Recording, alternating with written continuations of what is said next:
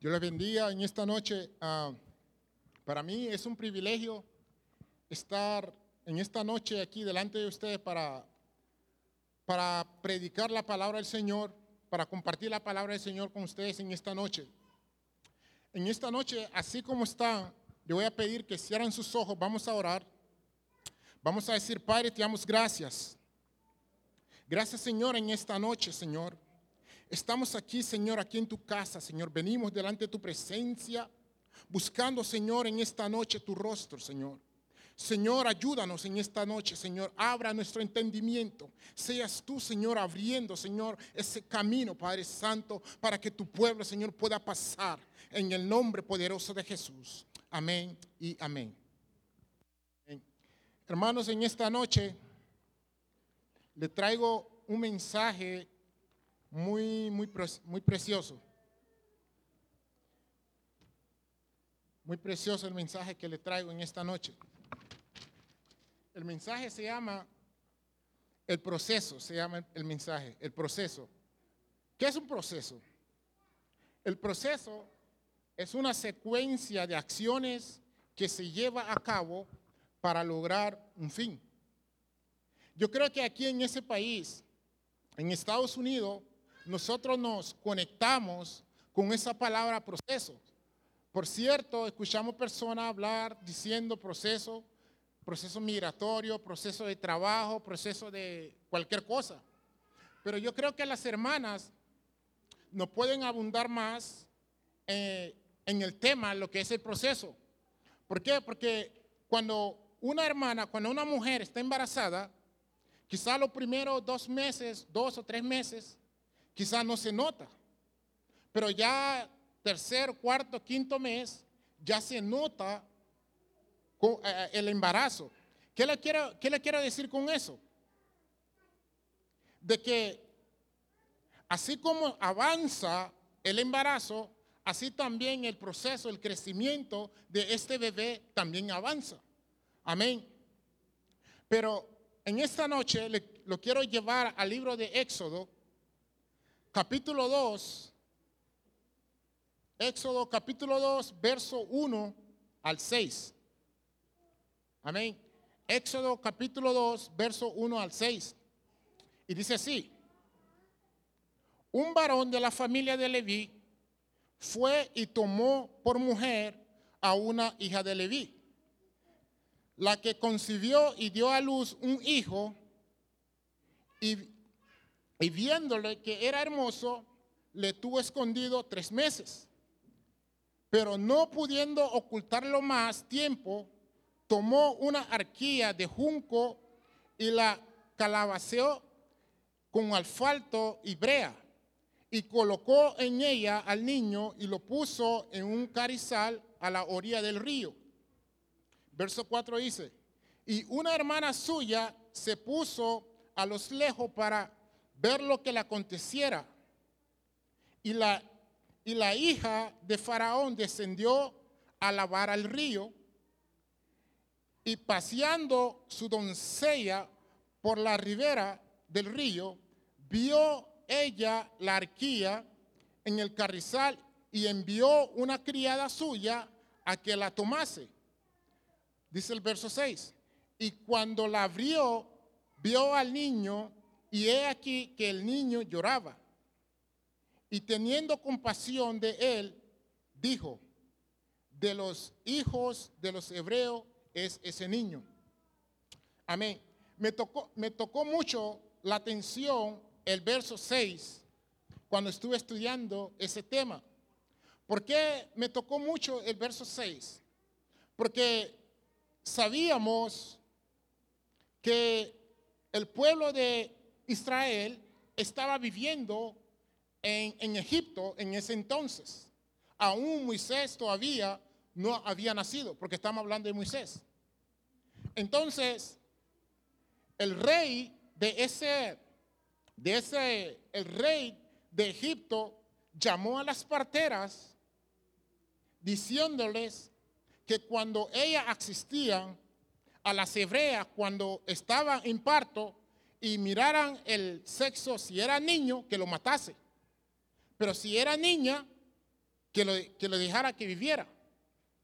Pero dice la palabra, dice la Biblia, que las parteras tuvieron miedo a Dios y no le hicieron caso a lo que ese rey había dicho que hiciera.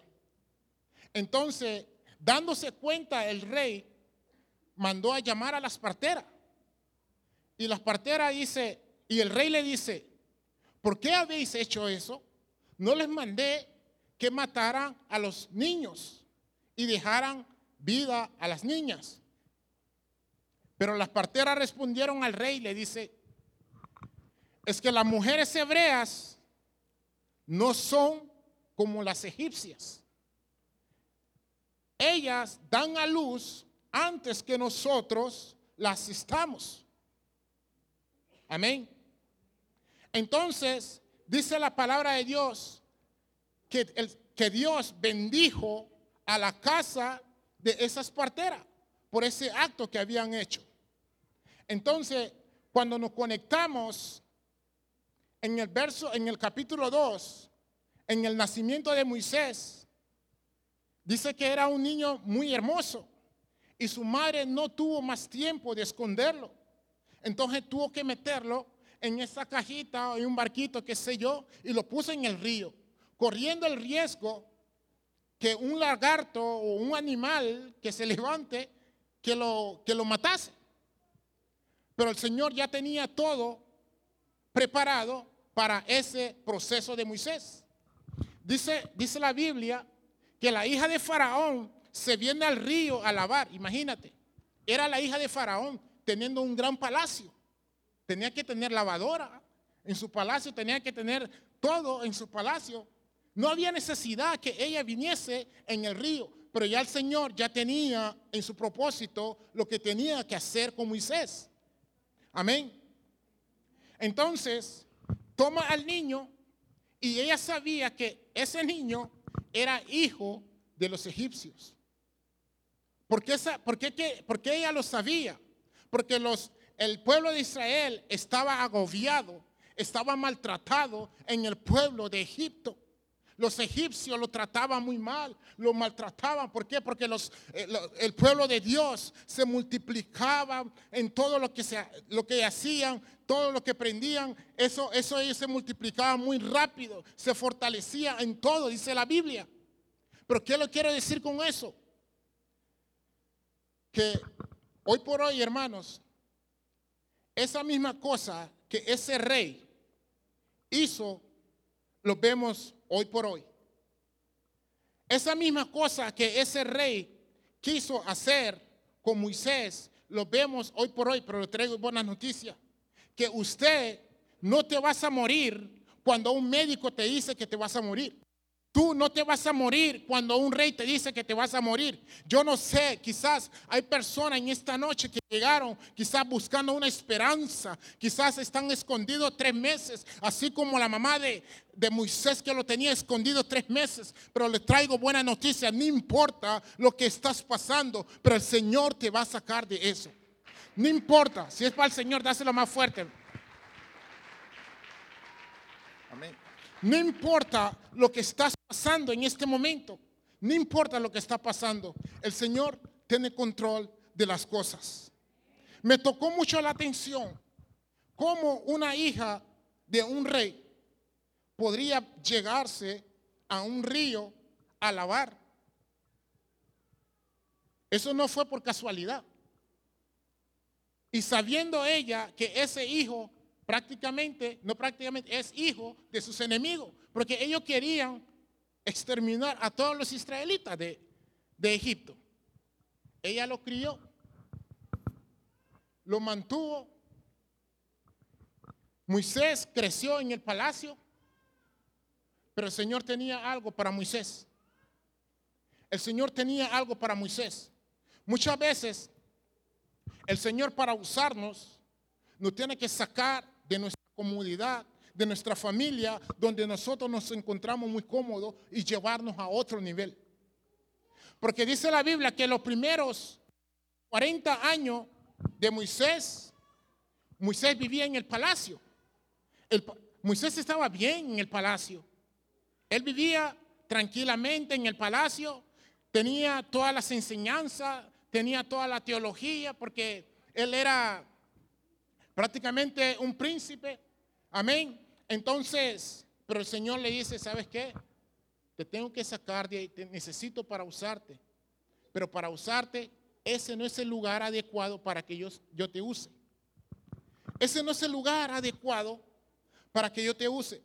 Los grandes hombres, mujeres del Señor que yo he visto, siempre tienen que pasar por un proceso.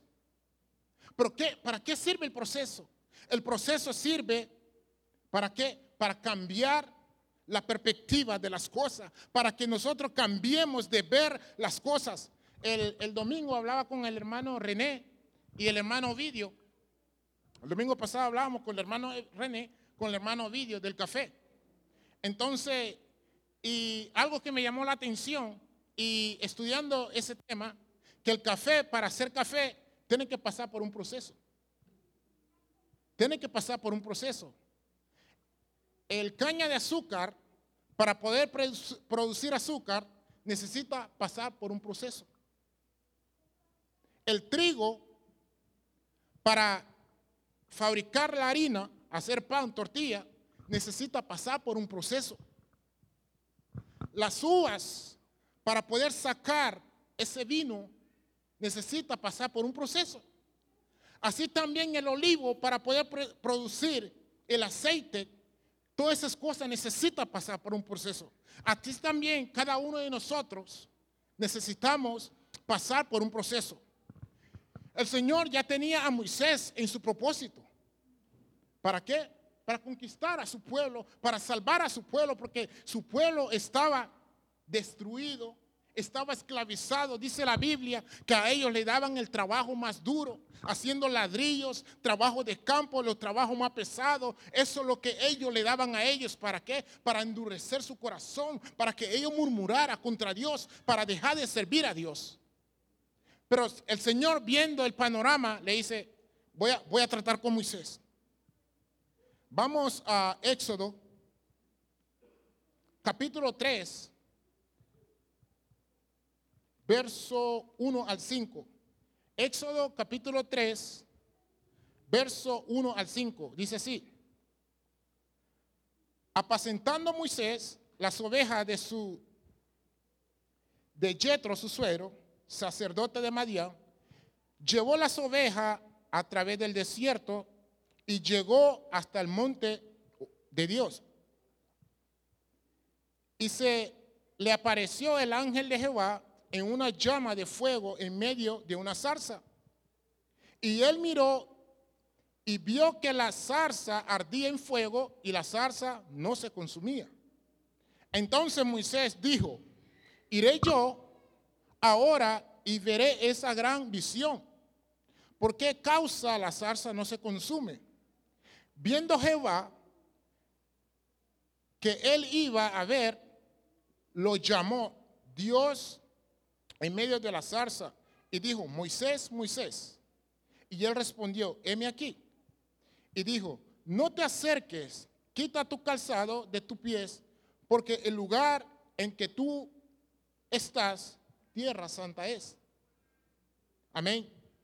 Yo creo que ustedes han escuchado esa enseñanza de, esa, de ese encuentro de Moisés. Moisés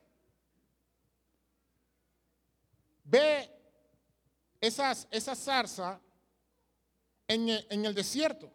Por eso yo le decía al principio que el Señor para usarte te va a sacar de tu comunidad para poder usarte. Quizás para ti, para mí, podamos pensar, el Señor me puede usar acá. O ¿por qué el Señor no me puede usar aquí? ¿Por qué me quiere usar allá? Si lo mismo que puede hacer hoy lo puede hacer mañana, o, lo, o lo, lo que puede hacer aquí lo puede hacer allá. Sí, entiendo. Pero los pensamientos de Dios no son nuestros pensamientos. Ni los caminos de Dios son vuestros caminos. Por lo tanto, le dice, Moisés, Moisés, quita tu calzado, porque el lugar donde está, tierra santa es. El Señor había santificado ese lugar como tal. Y que era necesario que Él quitara los calzados de sus pies. No porque el Señor quería que Moisés caminara descalzo, no, no, no, no, no, no. Eso no es lo que el Señor quería con Moisés. Lo que el Señor quería con Moisés era que quitara su manera de caminar, que cambiara su manera de caminar. Porque ese encuentro que de Moisés, esa visión que ve Moisés, Moisés viene de, de, de matar a un egipcio, dice la escritura más atrás en el, en el capítulo 2, de matar a un egipcio. Y lo escondió, dice la palabra, debajo de la arena. Entonces, cuando yo estaba estudiando, buscando a ¿Qué significa matar y esconder debajo de la arena? Muchas veces son pecados escondidos, hermano, que nosotros tenemos en nuestra vida. Son pecados que nosotros escondidos que nosotros tenemos escondido en nuestra vida. Pero el Señor sabiendo los pensamientos y el camino de, de Moisés le dice, quita tu zapato, cambia tu forma de caminar. Cambia tu forma de pensar. Yo te quiero llevar por un camino más grande que quizás tú no te imaginas. Yo te quiero llevar, yo te quiero cambiar el panorama, la forma de ver las cosas. Pero es necesario que nosotros cambiemos también nuestra forma de caminar, hermanos. Una cosa me gusta que decía Pablo. Pablo decía, mas ya no vivo yo, dice Pablo, mas Cristo vive en mí. Cuando Pablo estaba diciendo eso, porque Pablo estaba enteramente seguro que ya había pasado el proceso. Pablo estaba seguro que él ya había pasado el proceso. Es necesario que en esta noche nosotros podamos acercarnos con un corazón al Señor, decirle, Señor, aquí estoy. ¿Qué quiere que yo quite? A Moisés le dijo que le quitara el zapato. Quizás a mí en esta noche me va a decir, cambia tu vestidura. Pero es necesario en esta noche que nosotros podamos acercarnos al Señor, entregar nuestra vida, quitar todo pecado oculto que tenemos escondido en nuestra vida, porque solo el Señor puede hacerlo. Quizás lo hemos estado buscando, quizás hemos estado cansados de escuchar. Oh, aleluya. Amén. Quizás hemos escuchado a otro hablando de las maravillas, de las visiones que ellos han tenido con el Señor. Pero hermanos, también el Señor lo puede hacer con nosotros. El Señor también lo puede hacer con nosotros. Pero ¿sabes qué? Tenemos que cambiar la forma de ver las cosas. Tenemos que cambiar la forma de hacer las cosas muchas veces. Hermanos, el que murmuraba, que no murmure más. El que, el que murmuraba, que no murmure más. El que chismeaba, si le gustaba el chisme, ya no chismees más de la vida de tu, de tu hermano. Quizás el que robaba, que no robe más. Pablo mismo dice, de modo si alguno está en Cristo, nueva criatura es. Moisés tuvo ese encuentro, tuvo esa visión, lo vio en el desierto, bien podía verlo en el palacio, pero el Señor dijo, no, ese no es el lugar. Yo te voy a mostrar, te voy a llevar por un camino y ahí te voy a preparar para que tú seas el guiador de mi pueblo, para que tú puedas sacar mi pueblo de la esclavitud donde se encuentra. Al Señor le dice, ¿qué tú tienes en tu mano? Moisés responde, una, ¿qué es una barra, hermano? Es algo insignificante, algo que no tiene valor. Algo que no tiene valor. Una barra, nadie puede conquistar una nación. Nadie puede conquistar a, un pueblo con una barra. Ah, una barra es algo que no tiene, no tiene nada. Es algo insignificante para nosotros. Entonces le dice, ¿qué tienes en tu mano? Yo creo que Moisés está dudando. Yo tengo una barra, a ver qué puedo hacer con eso. Entonces le dice, tíralo en tierra. Lo tiró. Dice la Biblia que se convirtió. ¿En qué? Han leído eso también?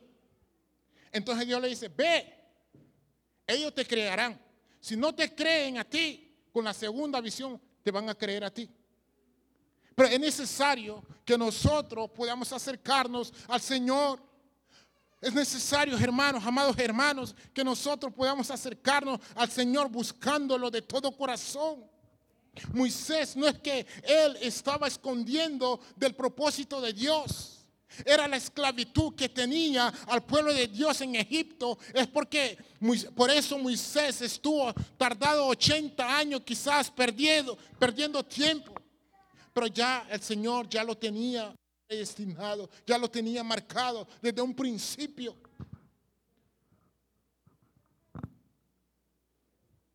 Un niño dice que, dice la Biblia que su mamá lo estuvo escondido por tres meses.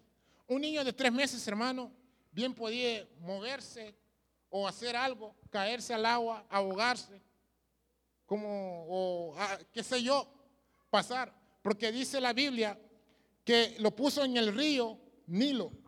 Y, veo cómo está ese río. Ese, ese río no es algo pequeño, es un río inmenso, grande. En el río Nilo lo puso la mamá. Bien podía ahogarse allí Moisés. Pero el Señor ya lo tenía predestinado Señor decía, ese niño que está allí, ese es el conquistador. Ese es el conquistador, ese va a conquistar, ese es el pastor, ese es el nuevo líder que yo voy a levantar para poder guiar a mi pueblo. Amén.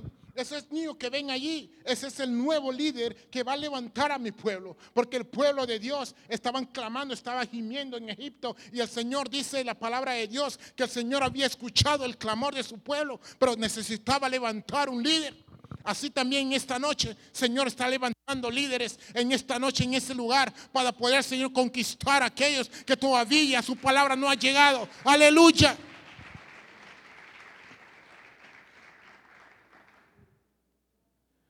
Moisés, desde antes de su nacimiento, siempre el propósito del enemigo es destruir la obra del Señor. El propósito del enemigo es siempre destruir la obra de Dios. Tú y yo, hermanos, tenemos que levantarnos. Tenemos que levantar por nuestras casas.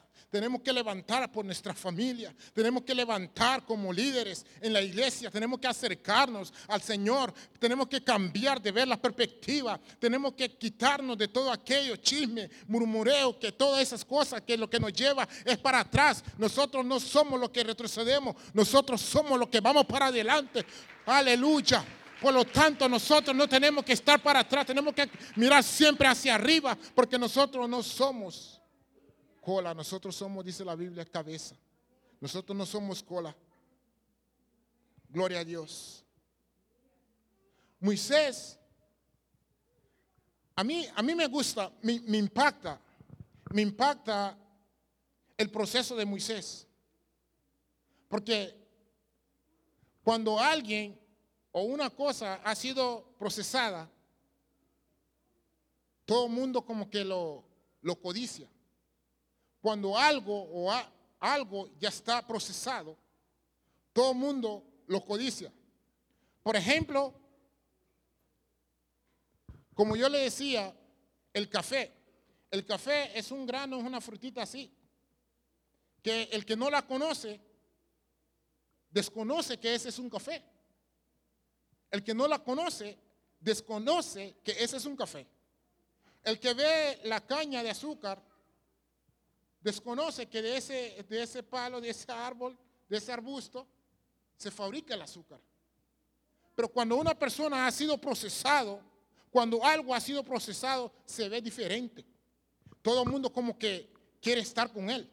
Se ve bonito, se escucha bonito la historia de Moisés, que cómo conquistó, cómo sacó al pueblo, que es el, eh, es el líder que Dios usó. Pero sin embargo, nadie sabe ¿Cómo fue el principio de Moisés? El principio de Moisés no fue fácil. Viviendo escondido yo creo que es la cosa más terrible que puede haber. Vivir escondidamente es la cosa más terrible que puede haber al ser humano. No es como estar con la familia todos unidos. Pero el veredicto de ese rey, su mamá tenía que salvar su vida. Esa era una forma para que Moisés pueda permanecer vivo, pero el Señor ya lo tenía predestinado. Vamos a abundar mucho en el libro de Éxodo en esta noche. Vamos a Éxodo 4. Éxodo capítulo 4. Versos 6 y el 7. Éxodo capítulo 4, versos 6 y el 7.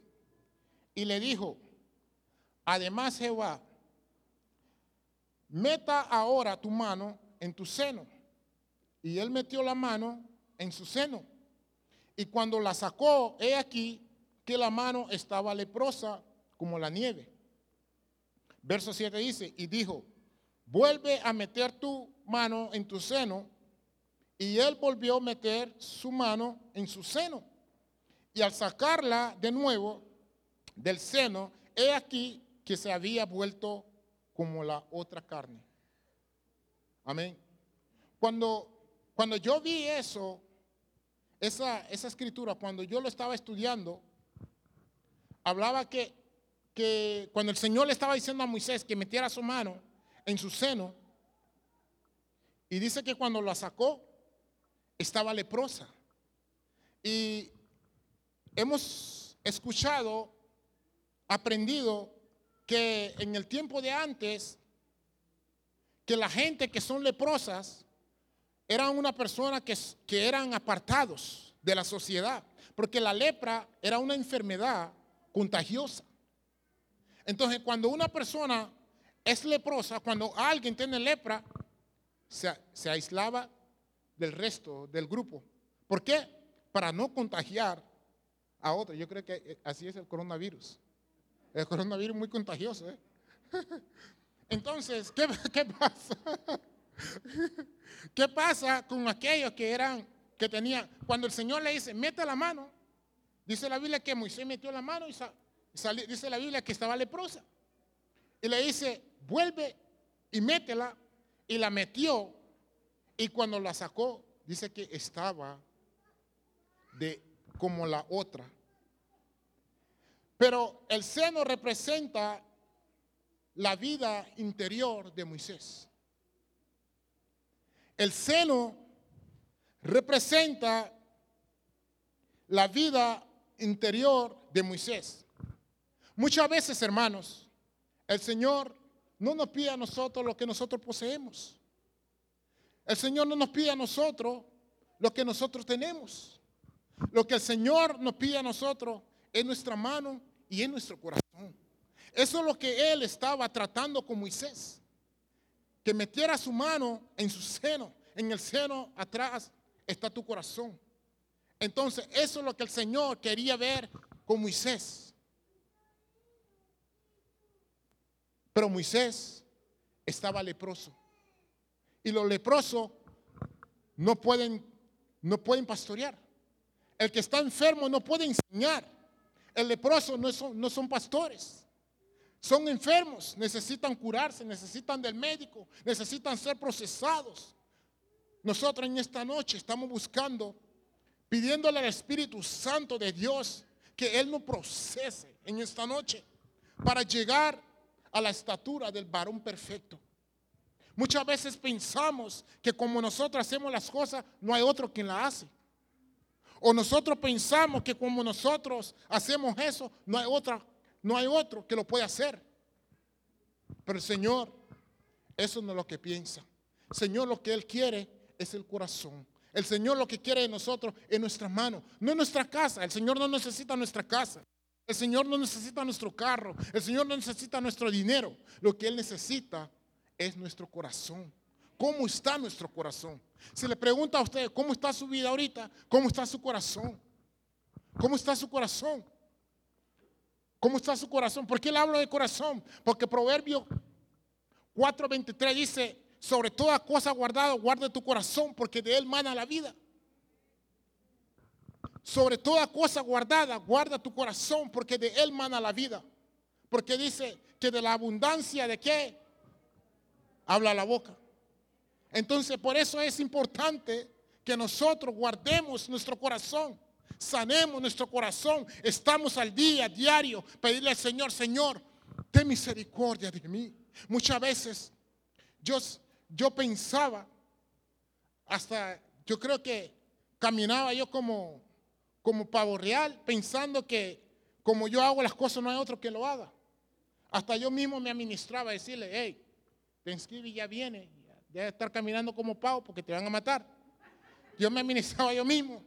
Porque la soberbia, hermano, la altivez, el orgullo, todas esas cosas se estaba subiendo a la cabeza de uno. Yo no sé cuántas personas en esta noche el Señor le está hablando, le quiere hablar, decirle, bájese. Moisés, para que Moisés sea un líder, tuvo que bajarse del palacio. Tuvo que dejar esa silla, bajar.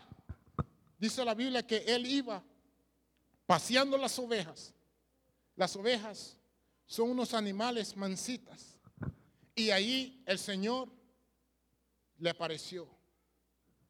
Así también muchas veces con, uno, con cada uno de nosotros, el Señor en esta noche quiere decirte, bájese de esa silla, bájese de ese orgullo, de ese resentimiento, de esa falta de perdón que tú tienes en tu corazón. Quizás no has perdonado a aquel que, te debe el mil, dos mil, yo no sé qué. Aquella persona que no te saludó cuando entraste la primera vez a esa iglesia. Quizás todavía no lo has perdonado. Todavía anda con resentimiento. Quizás aquella persona no te dio un ride en su carro. Quizás está con resentimiento porque tú viste aquel que compró una casa. Hermanos, saquemos esas cosas de nuestros corazones. Saquemos esa cosa de nuestros corazones. Porque esas son las barreras que nosotros mismos, no el enemigo, nosotros mismos ponemos en nuestra vida para detener nuestro caminar. Esas son las barreras que nosotros mismos ponemos en nuestra vida para detener lo que el Señor quiere hacer con nosotros. Ya vivamos en una vida santa, agradable delante de Dios. Eso es lo que el Señor andaba buscando con nosotros. Eso es lo que el Señor anda buscando de nosotros en esta noche. Que nos bajemos de esa rebeldía, bajemos de esa... Quizás en el, en el tiempo de antes la lepra era una enfermedad, pero hoy por hoy quizás no hay, no hay lepra, pero hay orgullo, hay resentimiento, hay rebeldía, que todas esas cosas son pecados también, que están escondidos, no se ven pero están escondidos en nuestro corazón. Si el Señor dice, saque su mano, también tu mano en esta noche, quizá yo no sé cómo, cómo saldrá. ¿Cómo saldrá? Es necesario, hermanos, que nos bajemos. Es necesario que nos bajemos para poder ver, para poder ver lo que el Señor quiere para nosotros. Quizás lo que nosotros estamos pidiendo, quizás esa cosa no nos conviene. Quizás el camino donde estamos caminando, ese camino no nos conviene. Y esa cosa nos está amargando cada día, cada día, cada día. A raíz de eso que hemos alejado de la iglesia o ya no queremos venir a la iglesia o miramos a los que van a la iglesia o murmuramos, decimos, ¿por qué tú vas a ir a la iglesia hoy? Está faraón. Está faraón deteniendo el caminar. Sobre toda cosa guardada, guarda su corazón, porque de él mana o depende tu vida. De él depende lo que tú vas a hacer. De él depende cómo tú vas a vivir. De él depende cómo tú vas a avanzar. De él depende cómo es tu caminar, de tu corazón. Guarda tu corazón. Cuando alguien se acerca diciéndole, mira, ese no me gusta el jacket que tiene el hermano Ángel, déjelo. Que no le gusta, pero a mí me gusta. No, es que esos zapatos no combinan con el pantalón, déjelo, hermano. Quizá a él no le gusta, a mí me gusta. Amén. Amén. Tenemos que salir de esas cosas, hermano. Esas cosas son niñerías. El Señor lo que quiere a nosotros en esta noche, que nosotros podamos acercarnos. Podamos acercarnos. Dice la Biblia que Moisés vio esa zarza. Yo creo que Moisés no le impresionó mucho ver la zarza. Lo que le impresionó a Moisés es porque, porque no, se, no se consumía. Eso, yo pienso que esas son las cosas que Moisés le impresionó, no la zarza. Lo que le impresionó a él, que esa zarza ardía, ardía, pero no se consumía. Y él quería acercarse, quizás mucho en esta noche también quieren venir a ver, Pero e- te digo en esta noche, es necesario que tú limpies tu corazón. Y solo Cristo lo puede hacer. Yo no lo puedo hacer. El hermano que está al lado tuyo tampoco lo puede hacer por ti. Ni tu hijo ni tu esposa. Eso es algo personal. Que tú tienes que venir en esta noche, acercarte, decirle al Señor, Señor, aquí está mi corazón. Yo he estado caminando en tus caminos. Yo he escuchado tu mensaje domingo tras domingo, viernes tras viernes. Yo asisto a los grupos familiares, pero Señor, hay algo, hay una atadura que hay en mi corazón. Yo quiero tener un encuentro personal contigo en esta noche, Señor. Yo no quiero ver, Padre Santo, escuchar lo que otro ven. Yo quiero también tener ese encuentro contigo en esta noche. Así como Moisés vio esa zarza, así también yo en esta noche. Aleluya. Aleluya.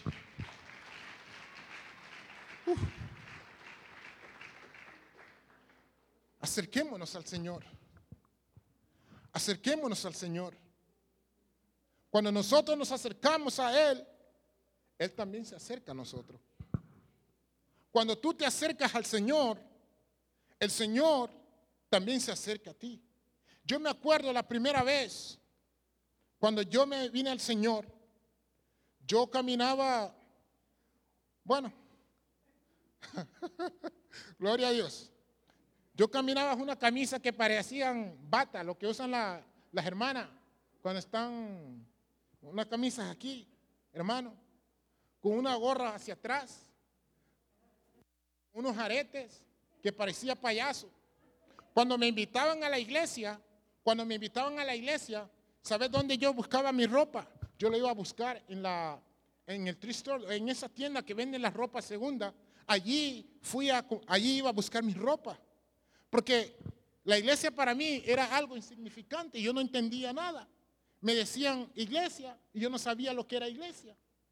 Entonces yo iba a comprar mi ropa en esa tienda donde vende la, la ropa segunda. Yo, a mí no me da pena decirlo, hermanos. Pero cuando me invitaba a un cumpleaños, yo iba a comprar mi ropa en una tienda más o menos, no Macy's, porque dice la Biblia que el mentiroso no puede entrar, porque yo no, yo no he comprado en Macy's, yo no compro en Macy's. Uh, ponerle en Family Dollar, porque yo he comprado ahí también, yo lo compro ahí. Entonces, ¿qué pasa? El Señor me estaba llevando en proceso, me estaba llevando en proceso, mira, pero ¿Qué tiene de malo ir a comprar en una tienda de segunda y una tienda? No tiene de malo. Pero ¿sabes qué? La intención que hay en el corazón es el que el Señor ve. Porque cuando me invitaba a un cumpleaños para verme payaso allá, yo iba a una tienda más o menos a comprar mi ropa. Pero cuando yo venía para la iglesia, yo iba a buscar ropa en ropa. Entonces, ¿por qué no cambiemos los panoramas? ¿Por qué no lo vemos de otra manera? Pero para eso tenía que pasar por un proceso. Y nadie, nadie a mí me dijo nada, cambia tu forma de, de, vestuario, cambia tu forma de vestir. A mí nadie me dijo nada.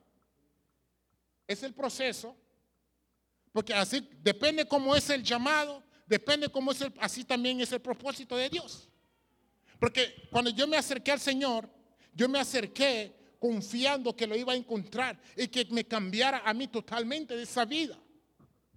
Amén. El Señor me encontró a mí y dice, ok, me está buscando, me vas a encontrar. Entonces vamos a hacer el proceso ahorita. El Señor me iba cambiando a mí, mi forma de pensar, mi forma de caminar, mi forma de hacer las cosas, mi forma de actuar. Hermano, quizás hay personas, quizás hay personas en esta noche, en ese lugar, que también está buscando lo mismo con el Señor. Están buscando ser procesados con el Señor. Lo que yo te quiero decir en esta noche, que abra tu corazón. Abra tu corazón al Señor. Deja que Él sea el que guíe tu vida. Deja que sea el Señor el que tome decisiones en tu vida. No seas tú, porque cuando tú vas primero, el Señor se queda atrás. Cuando tú caminas, no, Señor, yo qué, el Señor se queda atrás. Deja que sea el Señor que vaya primero y tú por detrás. Amén. Amén. Me gustó el proceso de Moisés. ese proceso, ese, esa zarza que él miraba en el desierto, Moisés no es que era un hombre ya formado, no es que ya era un líder, pero ya estaba marcado para ser líder. Pero el Señor le, le muestra, mira lo que tú ves aquí. El Señor le dirá, eso no es nada todavía para lo que yo te quiero mostrar. Moisés ve esa zarza en el desierto. Moisés se acerca. Quiere ver lo que hay ahí. El Señor había santificado ese lugar.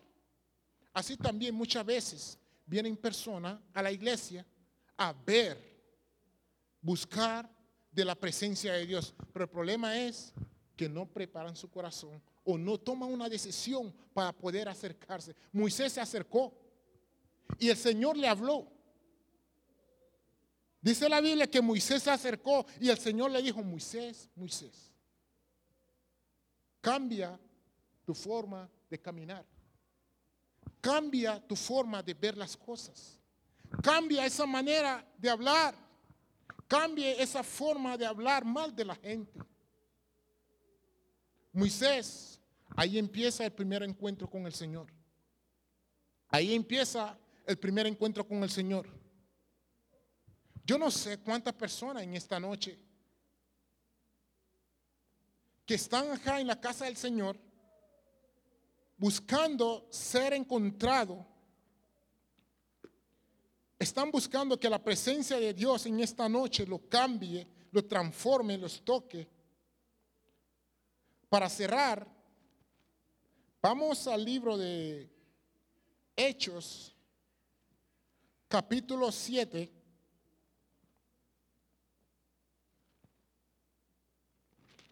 El libro de Hechos, capítulo 7, verso 22 al 25, dice así. Hechos capítulo 7, verso 22 al 25. Dice así. Y fue enseñado a Moisés en toda la sabiduría de los egipcios. Y era poderoso en sus palabras y obras. Y cuando hubo cumplido la edad de 40 años, le envió le vino al corazón el visitar a sus hermanos y los hijos de Israel. Cuando Moisés intentó salir, sale del palacio, dice la Biblia que él tenía 40 años. 40 años tenía Moisés cuando sale del palacio. Va, sale del palacio Dice la Biblia que cuando él ve a su hermano, que un egipcio lo maltrataba. Dice que vio por todos los lados y fue y lo mató. Y al día siguiente salió y ve dos israelitas que discutían entre ellos. ¿Ves? Es lo que yo le decía, que tenemos que dejar la murmuración, tenemos que dejar todas esas cosas. Esos eran israelitas, estaban murmurando, estaban discutiendo entre ellos. Y se acerca Moisés y le dice, ¿por qué discuten entre ustedes? Y sale uno y le dice, ah, también tú quieres matarme, así como tú mataste al egipcio. Dice, que, dice la palabra que Moisés tuvo miedo y se huyó. Y el rey escuchó lo que Moisés había hecho. Y el rey intentó matar a Moisés. Pero Moisés se fue a una tierra lejana, a una tierra, le dice Madián. Allá fue Moisés a esconderse otros 40 años. Porque dice la Biblia que él vivió 40 años en esa, en esa ciudad, en Madián. Vivió Moisés 40 años. Pero lo que me llama la atención en ese proceso de Moisés, 40 años en el palacio, 40 años en una tierra, que el Señor estaba tratando procesar a Moisés. Quizás hay personas en esta noche diciendo, no, que ya tengo 80 años, tengo 70 años, 60 años, el Señor ya no puede cambiarme. Esa es la mentalidad que usted tiene. Pero esa no es la mentalidad que el Señor tiene para ti en esta noche. Si tú te acercas a Él, el Señor también puede cambiarte a ti en esta noche. Si lo hizo con Moisés, ya a una edad avanzada, 80 años, todavía Moisés tenía fuerza, tenía palabra para conversar con el Señor. Usted también puede hacerlo en esta noche. Usted también puede hacerlo en esta noche. Levanta, pelea por tu vida. Permita que el Señor en esta noche te administre. Permita que el Señor sea el que te guíe, el que te saque en esta noche. No salga de esa iglesia en esta noche así como tú entraste. Permita que el Espíritu Santo te transforma, te cambie, te lave. En esta noche te renueva. Deje de estar viviendo en miedo, escondiendo. No viva escondidos, hermanos. Aleluya. Moisés se fue a esconderse 40 años. 40 años. Pero el Señor estaba en el propósito, ¿para qué? Para sacar su pueblo. En esta noche, quizás no sean 40 años, quizás sean cuatro minutos que lo está pensando. Tome esa decisión, tome esa decisión en esta noche acércate, abra tu corazón. Ese mensaje es un mensaje de evangelismo, es un proceso. Así se llama el mensaje, proceso. Permita que el Señor te procesa en esta noche, cambie, transforma, cambie todo lo que hay en tu corazón. Porque el Señor, eso es lo que anda buscando en esta noche, nuestro corazón y nuestra mano, para que nosotros podamos servirle a Él. Amén. No permitas que tú salgas en esta noche de esa casa así como usted entró. Salga renovado. Moisés, algo que me gustó de Moisés, dice que cuando la hija de Faraón abra, abre esa, esa caja, ese barco, ese canasto donde él estaba, dice que Moisés lloró. Pero el problema no es en llorar. El problema es llorar cuando es necesario. No es llorar por llorar. Hermano, si viene alguien y te dice, anda llorando. Si viene alguien te dice por ahí, está llorando. Hermano, deje eso en esta noche. Si vas a llorar, llora delante de la presencia del Señor. Cuando esa, la hija de Faraón, dice la Biblia, abrió Dice que Moisés lloró. Lloró.